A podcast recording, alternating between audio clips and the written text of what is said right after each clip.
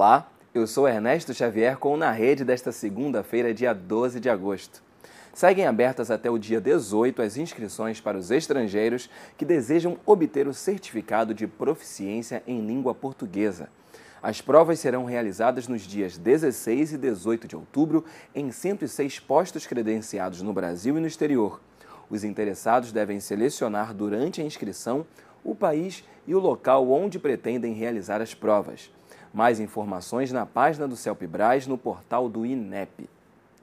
A Escola Superior de Agricultura Luiz de Queiroz, a ESALC da USP, vai publicar digitalmente todas as teses e dissertações produzidas nos cursos de pós-graduação da universidade desde 1966, que não possuem impeditivos para serem publicadas. O objetivo é democratizar o conhecimento e levar para todos que tenham interesse as produções da universidade. Atualmente, já existem mais de 5 mil teses e dissertações da Exalc disponíveis aos interessados, que podem ser acessadas no site da Biblioteca Digital, o teses.usp.br.